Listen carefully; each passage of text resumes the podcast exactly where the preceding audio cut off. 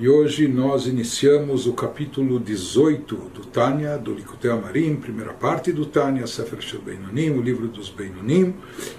E a verdade é que com esse capítulo nós iniciamos também uma nova fase, uma nova etapa dentro do Tânia, ou seja, a partir desse capítulo ele nos vai dar uma abertura a um novo conceito que passa a ser agora elaborado com mais detalhes. Então, recapitulando, na, na página de apresentação do livro do Tânia, Rav Shneur Zalman escreve que a finalidade da sua obra é explicar o versículo que Karov Eilecha Adavar Meod Beficha Bilvavcha Lasoto, aquele versículo no qual a Torá diz que é muito próximo de, de ti, de cada um de nós, coisa, ou seja, o cumprimento de Torah e Mitzvot, na sua boca, no seu coração, para fazê-la, para praticá-la.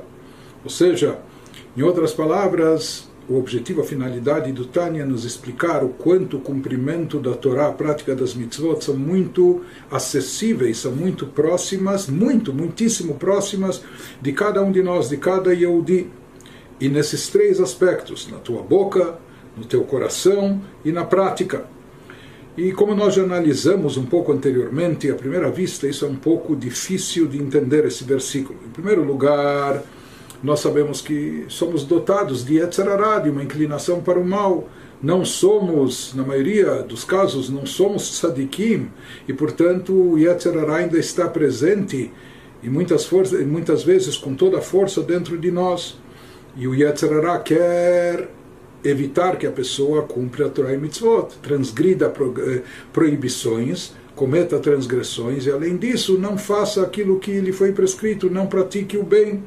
Então, já que nós temos um Yetzirará que está sempre eh, em conflito conosco, como pode se afirmar que é tão fácil, próximo, acessível de nós o cumprimento de Torah e Mitzvot? E essa pergunta, esse questionamento se reforça mais ainda ou seja, isso na verdade se aplica mesmo quando nós falamos em relação, que fala o versículo, a tua boca e a fazer e a praticar.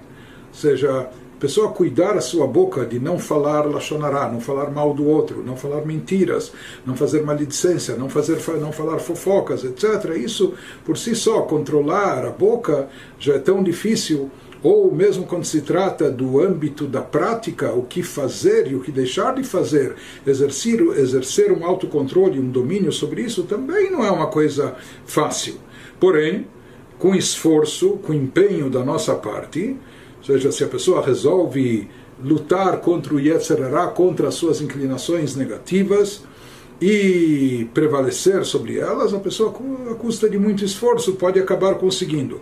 Mas a dificuldade maior aqui no versículo, como a gente já mencionou, está em compreender que o versículo fala que é fácil e acessível, muito próximo de ti, não só falar só o que é necessário, o que é bom e positivo, o que é permitido, e não só fazer o que é permitido, mas o versículo fala que é muito próximo de cada um de nós também no nosso coração, ter no seu coração o sentimento adequado que devemos ter em relação a Deus.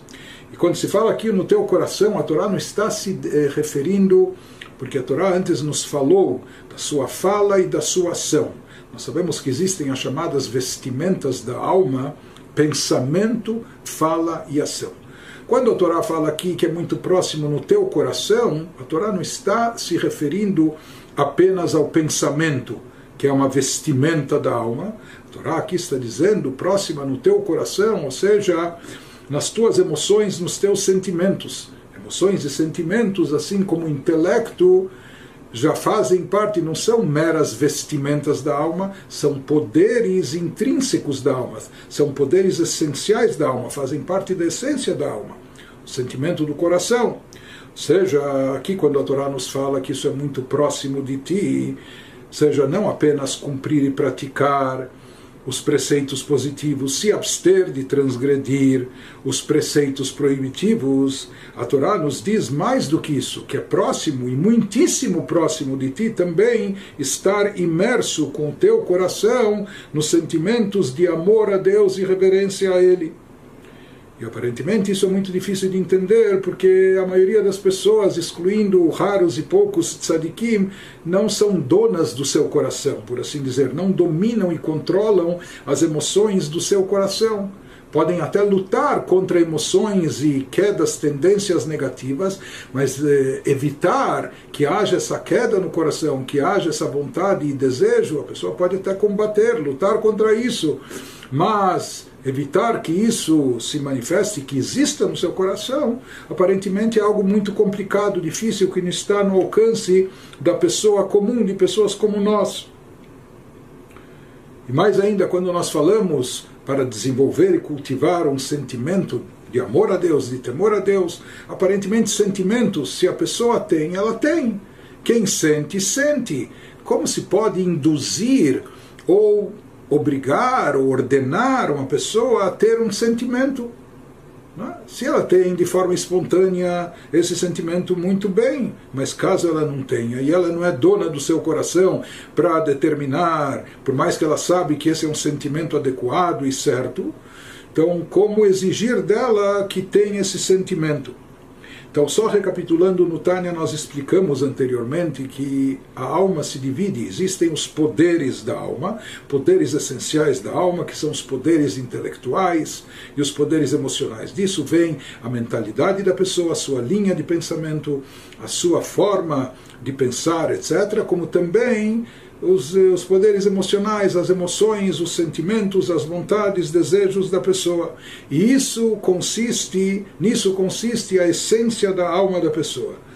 Por outro lado, existem outros poderes ou atributos que são chamadas de vestimentas, o pensamento e a fala, o pensamento, a fala e a ação isso são chamadas de vestimentas. Que, que significa? Vestimentas é algo que você pode trocar. Você pode trocar de roupa, cambiar de vestuário, etc., até com uma certa facilidade. Então, você costumava falar assim assado e você muda o seu palavreado, a sua forma, o seu tema do que você fala, etc., a tua forma de pensar a forma de agir, como são vestimentas, a pessoa pode mudar isso, isso não, não envolve mudanças que mexem com sua própria essência.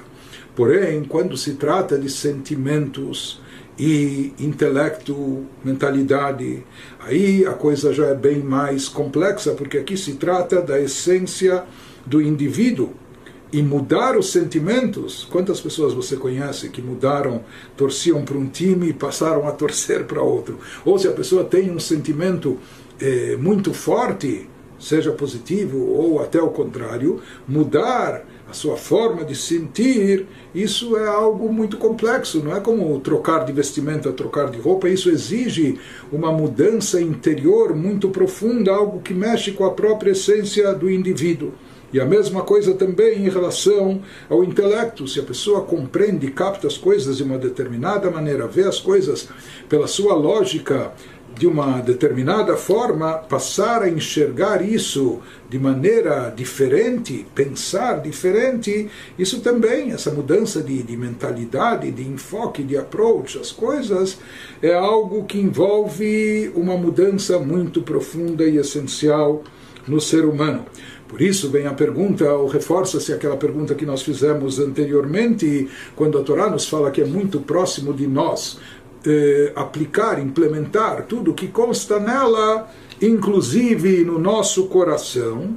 Aparentemente, como é tão próximo e fácil e acessível colocar no nosso coração amor a Deus, temor e reverência a Deus, a tal ponto que se afirma que isso é muito próximo da pessoa, etc.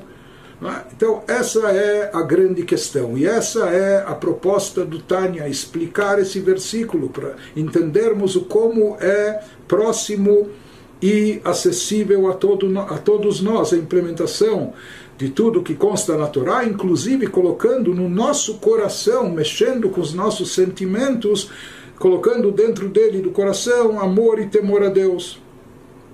Então, para entender a resposta a esse questionamento, existem dois enfoques, dois approaches que o Alter Rebbe nos traz aqui no Tânia.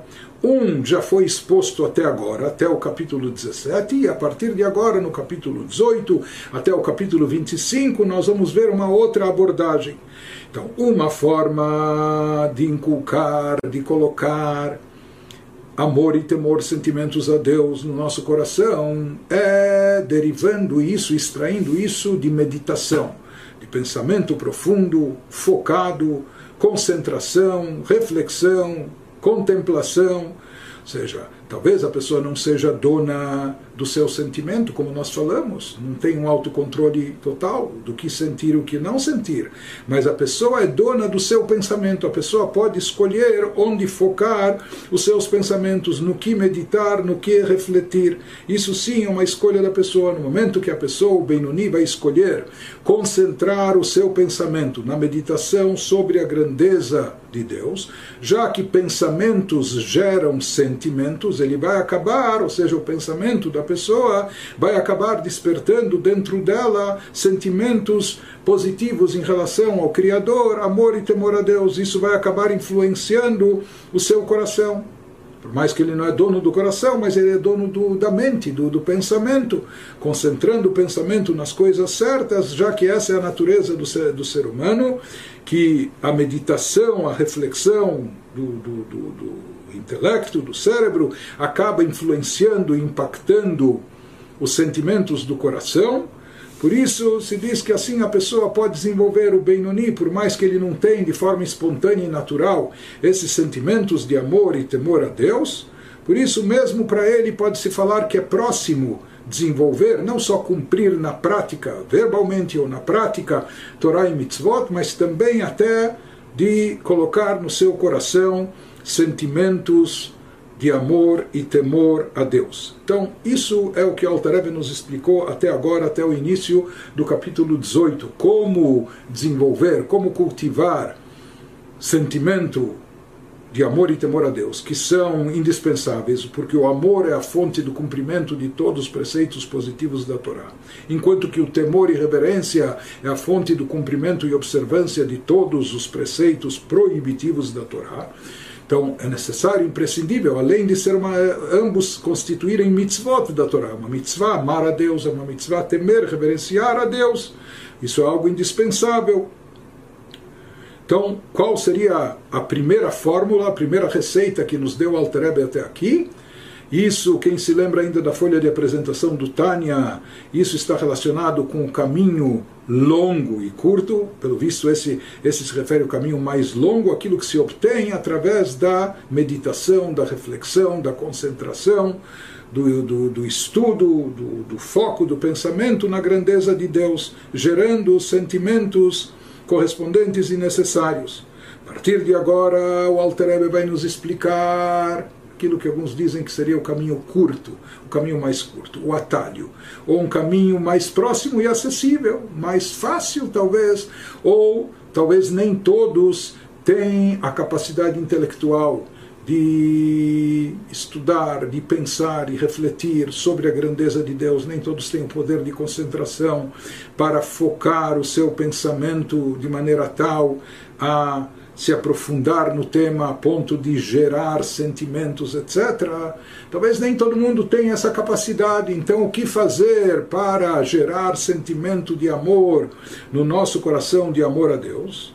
A partir de agora, o Alter nos vai dar uma outra fórmula, uma outra receita, que essa é a fórmula mais fácil e mais próxima, ou muito próxima, extremamente próxima, muitíssimo próxima e acessível de toda, de toda pessoa, de cada um de nós, mais ainda do que a fórmula anterior. A fórmula anterior também é uma forma consistente, pensando, vai se gerar o sentimento, mas agora ele vai dizer, até para quem tem dificuldade, para não falar preguiça de pensar, ou de meditar, de contemplar, porque aqui se trata não só de pensar, mas é um pensamento, fixar o pensamento de forma muito profunda, com uma concentração intensa, isso exige da pessoa. Né?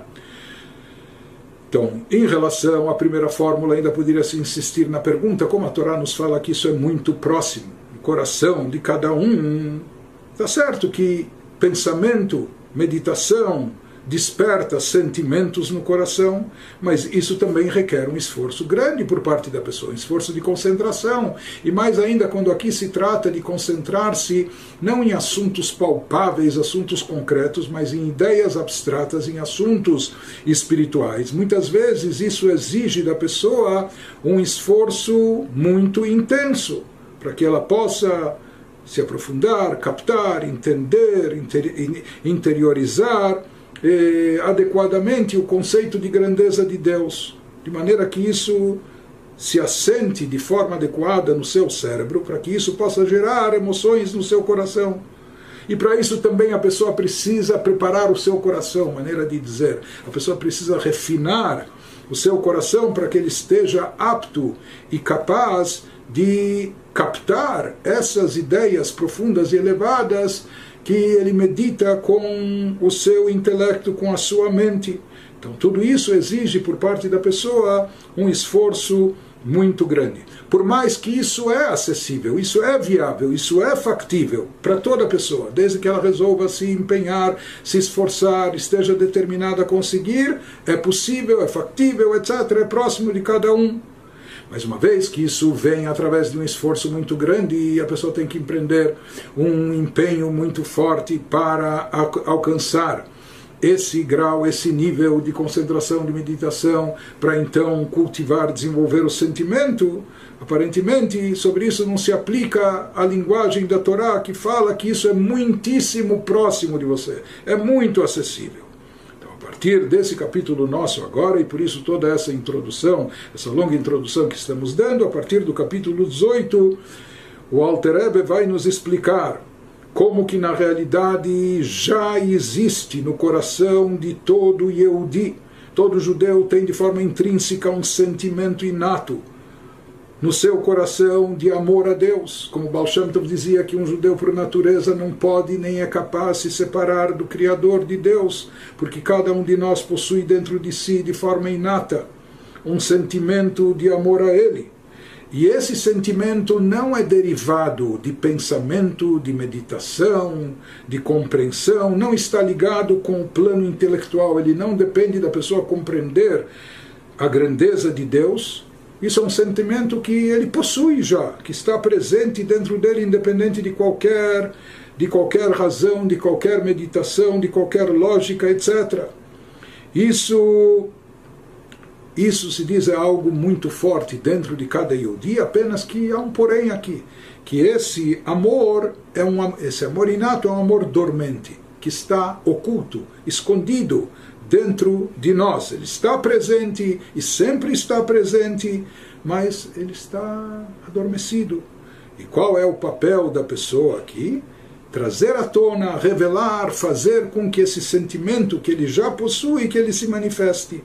E isso é muito, muito próximo de cada um. Ou seja, no primeiro caso se trata de criar um sentimento, de gerar uma emoção. E para isso a pessoa tem que passar, às vezes, por um longo e sério processo de meditação, de contemplação, de aprofundamento, etc. Isso é um processo longo e extenuante, um processo que exige muito esforço, etc. Mas aqui, quando se trata não de criar uma nova emoção, quando se diz que aqui a pessoa já possui esse sentimento, já está dentro dele, e esse sentimento é muito forte dentro dele. Seu único trabalho consiste em permitir que ele se revele, permitir que ele se manifeste. Aqui a pessoa não tem que criar nada de novo, não tem que conceber uma ideia, um sentimento, etc né? Ele apenas precisa revelar aquele amor dormente, aquele amor, amor oculto a Deus que já existe dentro dele. Isso é algo próximo e muitíssimo próximo e acessível de cada um. E é isso que o Alter vai começar a nos explicar agora aqui no capítulo 18. E essa explicação vai se estender até o final do capítulo 25, como nós dissemos. Então, vendo as palavras do próprio Alter Rebbe, ele nos fala: Oletosefet biur baer heitev, milat meod. Para entender melhor com clareza a palavra meod, que significa muitíssimo no versículo que nós discutimos acima, que a coisa se referindo à Torá está muitíssimo, meod, ao teu alcance, em tua boca, em teu coração, para que possas fazê-la. Um versículo em Deuteronômio. Então, para isso, ele nos diz, tzarich leidá neemaná, para entender bem esse termo, tzarich leidá neemaná, כי אף מי שדעתו קצרה בידיעת השם ואין לו לב להבין בגדולת אין סוף ברוך הוא, להוליד ממנה דחילו רחימו אפילו במוחו ותבונת ליבו. Nos diz, a pessoa precisa ter um reconhecimento profundo da ideia que se segue, que ele vai nos expor agora. E ele nos fala, pois mesmo que a pessoa tenha uma mente fraca, quando se trata da compreensão mental de Deus, Talvez ele é bom em matemática, em ciências exatas, mas pensar, refletir, se concentrar em assuntos abstratos espirituais não é com ele, a sua mente é fraca para isso. E o entendimento da grandeza do abençoado infinito esteja além da capacidade do seu coração. E a pessoa não consegue desenvolver compreensão intelectual de Deus, nem sequer para gerar um mero discernimento de, referência, de reverência e amor em sua mente. Aqui a gente já nem fala, como a gente já observou nos capítulos anteriores, a gente nem fala de gerar e criar um sentimento forte, intenso, abrasador, fervoroso, mas mesmo aquilo que nós chamamos de discernimento, um mero discernimento, um sentimento de que isso é a coisa certa a sentir, que isso é a coisa adequada para estar no seu coração não é aquilo que nós já explicamos nos níveis do Benoni anteriormente, mas a pessoa aqui não, não se vê capaz nem sequer de gerar esse discernimento, menos ainda um sentimento intenso de reverência ou de amor a Deus em sua mente. Não só que ele não consegue trazer isso para o seu coração, para fazer o coração vibrar etc., mas mesmo na sua mente ele não consegue pensar, visualizar, contemplar, é? nem entre aspas, sentir a nível intelectual, tampouco ele consegue. Isso também para ele é muito difícil, se não parece até impossível, impraticável. Mas mesmo assim nos diz ao Walter Rebbe, Afal saiba, não se desanime, karov eilava davar meod lishmor velasot kol mitzvot a Torah. בתלמוד תורה כנגד כולם, בפיו ובלבבו ממש, מעומקא דליבה באמת לאמיתו, בדחילו רחימו. Ainda assim, nos fala o Rabi Shneur Zalman, apesar do insucesso dos seus esforços no campo da meditação. Essa pessoa não é, não é chegada a isso, ela tem dificuldade de concentração, ela não sabe meditar, pensar, ou pensar em coisas espirituais elevadas. Mesmo assim, mesmo para essa pessoa, continua sendo verdade o que afirma o versículo bíblico, que a coisa, Torah mitzvot, está muitíssimo ao teu alcance, ou seja, cumprir meticulosamente todas as mitzvot da Torá, inclusive o estudo da Torá, que é equivalente a todas elas. Estudo da Torá é algo que recai sobre nós a todo instante, livre a cada momento disponível que nós temos, mas até mesmo isso é acessível para toda pessoa, em tua boca, ou seja, que as palavras da Torá estejam na tua boca, e não só na tua boca, em teu coração, literalmente, que você Sinta isso no teu coração, das profundezas genuínas do seu coração, com reverência e amor. E como a pessoa vai conseguir, mesmo com toda essa dificuldade que ele tem de concentração, de meditação, como ela vai conseguir colocar no seu coração reverência e amor a Deus? Isso vai ser seguindo o segundo método, que ele vai nos explicar adiante. Ou seja, esse método que ele vai nos explicar a seguir, sobre isso se refere, de acordo com a explicação do Rav Shneur Zalman, sobre isso se refere a palavra meod no versículo, que isso não só é próximo, o primeiro método de, de meditar, de pensamento, gerar sentimento, também é próximo é factível, é acessível a cada um que queira utilizá-lo. Mas esse método agora é muitíssimo próximo, é Karov Meod. Porque aqui eh, nos, nos, nas explicações anteriores era necessário a pessoa ter conhecimento da grandeza de Deus e meditar sobre isso, etc. E como nós falamos, nem todo mundo tem facilidade com isso. Tem gente que estuda coisas profundas, esotéricas, tem outros que absolutamente não, não são chegados a isso, não, é? não se veem aptos para isso, mas agora ele vai nos falar e vai nos descrever um método que é tão acessível e próximo a cada um que isso torna muitíssimo próximo e fácil, factível para todos o cumprimento da Torá e mitzvot, inclusive eh, colocando no nosso coração sentimentos de amor e reverência a Deus. Ele nos fala, isso é baseado esse método em que Shei Ahava Mesuteret Shebelev Klalut Israel Shei Yerushalanu Meavoteinu. O segundo método que ele começa a explicar nesse capítulo envolve o chamado amor dormente, que isso vem de uma expressão que está no livro de Provérbios, que se encontra no coração de todo Israel e como ele se encontra no coração de todo Yehudi, ele é uma herança, herança entre aspas, mas é um tipo de herança como se fosse algo genético espiritualmente, DNA espiritual, uma herança que recebemos de nossos patriarcas. Ou seja, para se chegar a esse amor que ele nos descreve agora, não é necessário meditação, reflexão, concentração, porque não é necessário aqui criar uma nova emoção, um novo, senti um novo sentimento, porque esse sentimento já se encontra de forma inata no coração de cada um de nós, como herança que obtivemos de nossos patriarcas, de nossos sagrados ancestrais. Apenas o que é necessário é despertar e trazer à tona ou seja, aquele sentimento que está oculto no nosso coração, é necessário revelá-lo, trazê-lo à tona, manifestá-lo. E como se faz para ele se revelar e se manifestar esse sentimento? Então, esse sentimento do amor dormente não é despertado através de pensamento, de meditação, de concentração, etc mas simplesmente através disso que a pessoa se conscientiza e a pessoa se, procura se lembrar que ele tem, ele já possui, acredite e se lembre, se conscientize que você já tem esse amor oculto, esse amor dormente a Deus. O próprio fato de você se lembrar e se conscientizar disso já desperta e estimula esse amor para que ele se revele. E esse amor é muitíssimo próximo de cada um. Esse sentimento é no coração de cada um de nós, é muitíssimo próximo de ser revelado e manifestado, porque aqui a pessoa não precisa criar algo novo, não precisa inovar, ela precisa apenas despertar e revelar, tirar o véu, despertar algo que ela já possui dentro de si. רק שצריך להקדים ולבאר תחילה באר היטב שורש אהבה זו ועניינה, ואיך ירושלנו ואיך נכלל בה גם דחילו.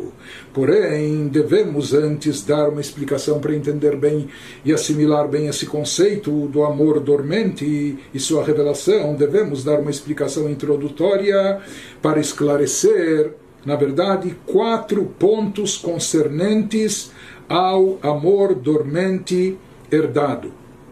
Então, Quais seriam esses quatro pontos? Número um, eh, ele vai nos, ele diz para a gente entender bem como isso funciona, como estimular e despertar, precisamos entender a essência desse sentimento. Então, em primeiro lugar, a raiz desse amor. Né? Qual é a raiz desse sentimento? Porque todo amor ele tem uma fonte na alma. Nós falamos, o amor anterior que a gente estava descrevendo é derivado do pensamento. A pessoa, eh, quando ela reflete na grandeza de Deus, sabe o quanto isso é bom, isso desperta nele um sentimento de amor a Deus, etc. Aqui, esse amor, qual a raiz dele? Porque se ele não flui da mente para o coração, ele não vem, não é derivado do pensamento, então como ele chega até a pessoa? Não é?